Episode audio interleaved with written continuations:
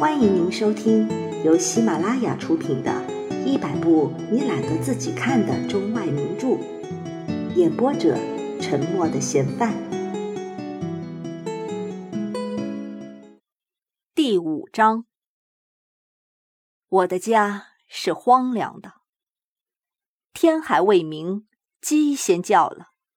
后边磨坊里那梆子声还没有停止，天就发白了。天一发白，乌鸦群就来了。我睡在祖父旁边，祖父一醒，我就让祖父念诗。祖父就念：“春眠不觉晓，处处闻啼鸟。夜来风雨声，花落知多少。”春天睡觉不知不觉的就睡醒了，这醒了一听，处处有鸟叫着。回想昨夜的风雨，可不知道今早花落了多少。是每念必讲的，这是我的约请。祖父正讲着诗。我家的老厨子就起来了，他咳嗽着，听得出来，他担着水桶到井边去挑水去了。井口离得我家的住房很远，他摇着井绳，哗啦啦的响，日里是听不见的，可是，在清晨就听得分外的清明。老厨子挑完了水，家里还没有人起来。听得见老厨子刷锅的声音，唰啦啦的响。老厨子刷完了锅，烧了一锅洗脸水了，家里还没有人起来。我和祖父念诗，一直念到太阳出来。祖父说：“起来吧，再念一首。”祖父说：“再念一首，可得起来喽。”于是再念一首，一念完了。我又赖起来不算了，说再念一首。每天早晨都是这样纠缠不清的闹。等一开了门，到院子去，院子里边已经是万道金光了。大太阳晒在头上都滚热的了，太阳两丈高了。祖父到鸡架那里去放鸡，我也跟在那里。祖父到鸭架那里去放鸭，我也跟在后边。我跟着祖父，大黄狗在后边跟着我。我跳着，大黄狗摇着尾巴。大黄狗的头像盆那么大，又胖又圆。我总想要当一匹小马来骑它。祖父说骑不得，但是大黄狗喜欢我，我是爱大黄狗的。鸡从架里出来了，鸭子从架里出来了。他们抖擞着毛，一出来就连跑带叫的，吵的声音很大。祖父撒着通红的高粱粒在地上，又撒了金黄的谷粒子在地上，于是鸡啄食的声音咯咯的响成群了。喂完了鸡，往天空一看，太阳已经三丈高了。我和祖父回到屋里，摆上小桌。嘱咐吃一碗饭米汤浇白糖，我则不吃，我要吃烧苞米。祖父领着我到后园去，淌着露水去到苞米丛中为我撇一穗苞米来。撇来了苞米，袜子鞋都湿了。祖父让老厨子把苞米给我烧上，等苞米烧好了，我已经吃了两碗以上的饭米汤浇白糖了。苞米拿来，我吃了一两个粒，就说不好吃，因为我已经吃饱了。于是我手里拿烧苞米，就到院子去喂大黄去了。大黄就是大黄狗的名字。街上，在墙头外面，各种叫卖声音都有了：卖豆腐的，卖馒头的，卖青菜的。卖青菜的喊着：“茄子、黄瓜、夹豆和小葱子。”一条砍着过去了，又来了一条。这一条不喊茄子黄瓜，而喊着芹菜、韭菜、白菜。街上虽然热闹起来了，而我家里则仍是静悄悄的。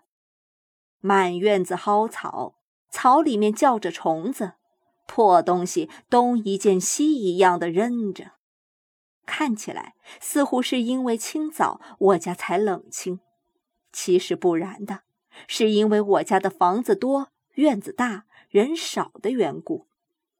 哪怕就是到了正午，也仍是静悄悄的。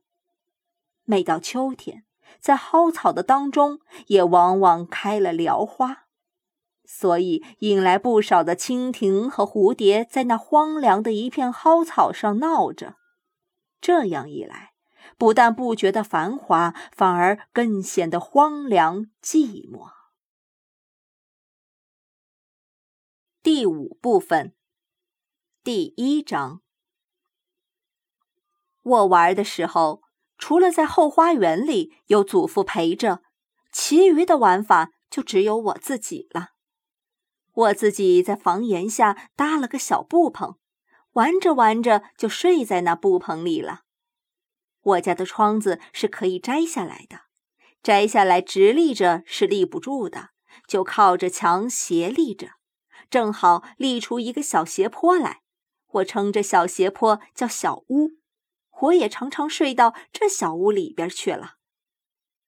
我家满院子是蒿草，蒿草上飞着许多蜻蜓，那蜻蜓是为着红料花而来的。可是我偏偏喜欢捉它，捉累了就躺在蒿草里边睡着了。蒿草里边长着一丛一丛的天星星，好像山葡萄似的。是很好吃的。我在蒿草里边搜索着吃，吃困了就睡在天星星秧子的旁边了。蒿草是很厚的，我躺在上边好像是我的褥子。蒿草是很高的，它给我遮着阴凉。有一天，我就正在蒿草里边做着梦，那是下午晚饭之前。太阳偏西的时候，大概我睡得不太着时，我似乎是听到了什么地方有不少的人讲着话，说说笑笑，似乎是很热闹。但到底发生了什么事情，却听不清，只觉得在西南角上，或者是院里，或者是院外。到底是院里院外，那就不大清楚了。反正是有几个人在一起嚷嚷着，我似睡非睡的听了一会儿，就又听不见了。大概我已经睡着了。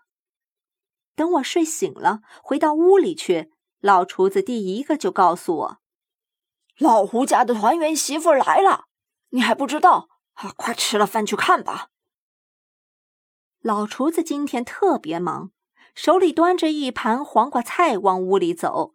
因为跟我指手画脚的一讲话，差一点没把菜碟子掉在地上，只把黄瓜丝儿打翻了。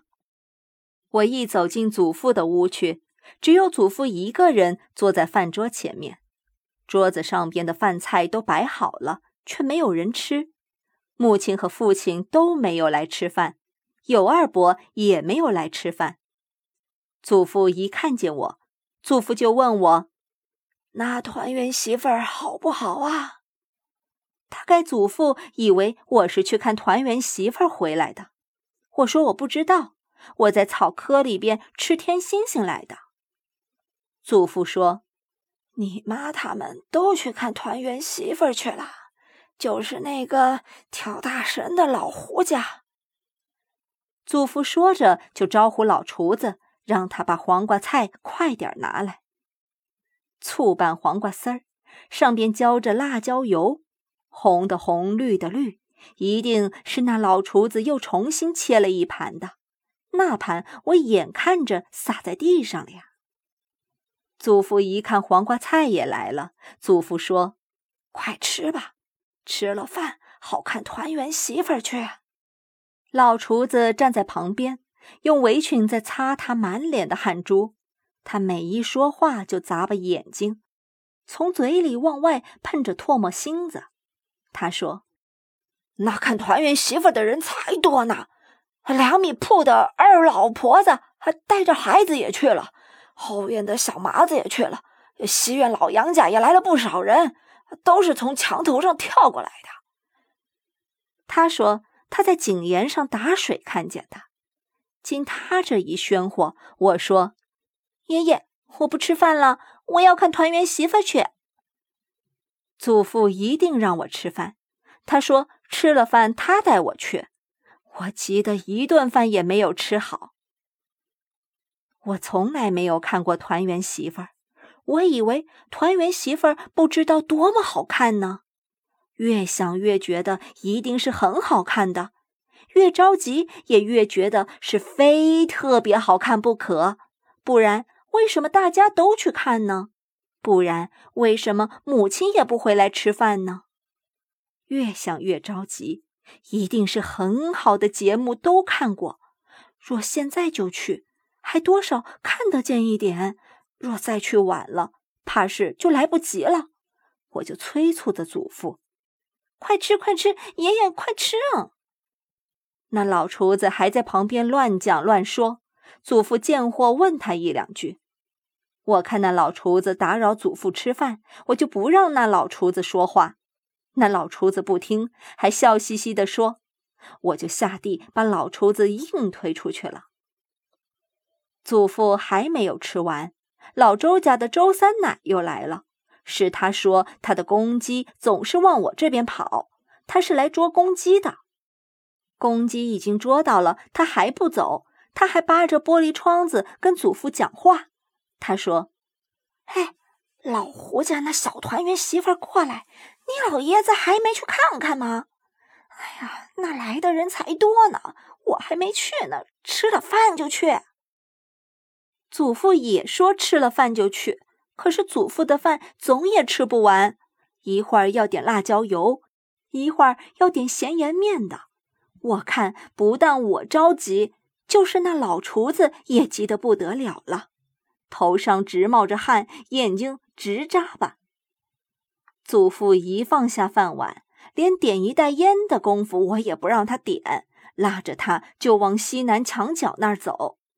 一边走一边心里后悔呀，眼看着一些看热闹的人都回来了，为什么一定要等着祖父呢？不会一个人早就跑着来吗？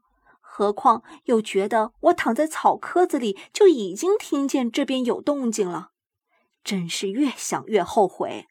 这事情都闹了一个下半天了，一定是好看的都过去了，一定是来晚了，白来了，什么也看不见了。在草棵子听到了这边说笑，为什么不就立刻跑来看呢？越想越后悔，自己和自己生气。等到了老胡家的窗前一听，果然连一点声音也没有了，差一点没气哭了。等真的进屋一看，全然不是那么一回事儿。母亲、周三奶奶，还有那个不认的人，都在那里，与我想象的完全不一样。没有什么好看的，团圆媳妇儿在哪儿啊？我也看不见。经人家指指点点的，我才看见了，不是什么媳妇儿，而是一个小姑娘。我一看就没有兴趣了。拉着爷爷就往外边走，说：“爷爷回家吧。”等第二天早晨，他出来倒洗脸水的时候，我看见他了。他的头发又黑又长，梳着很大的辫子。普通姑娘们的辫子都是到腰间那么长，而他的辫子竟快到膝间了。他脸长得黑乎乎的，笑呵呵的。院子里的人看过老胡家的团圆媳妇之后，没有什么不满意的地方，不过都说太大方了，不像个团圆媳妇儿了。周三奶奶说：“见人一点儿也不知道羞。”隔院的杨老太太说：“那才不怕羞呢，头一天来到婆家吃饭就吃三碗。”周三奶奶又说。有以后，我可没见过。别说还是一个团圆媳妇儿，就说一进门就信了人家的姓，也得头两天看看人家的脸色。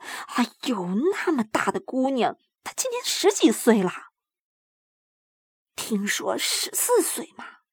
十四岁会长那么高啊？一定是蛮岁数了吧？可别说呀，也有早长的。可是他们家可怎么睡呢？可不是啊，老嫂三辈就三铺小炕。这是杨老太太趴在墙头上和周三奶奶讲的。至于我家里。母亲也说：“那团圆媳妇儿不像个团圆媳妇儿。”老厨子说：“没见过，大模大样的，两个眼睛咕噜咕噜的转。”有二伯说：“这年头是啥年头呢？哎，那团圆媳妇儿也不像个团圆媳妇儿了。”只是祖父什么也不说。我问祖父：“那团圆媳妇儿好不好呀？”祖父说：“怪好的。”于是我也觉得怪好的。本集播放完毕，感谢您的收听。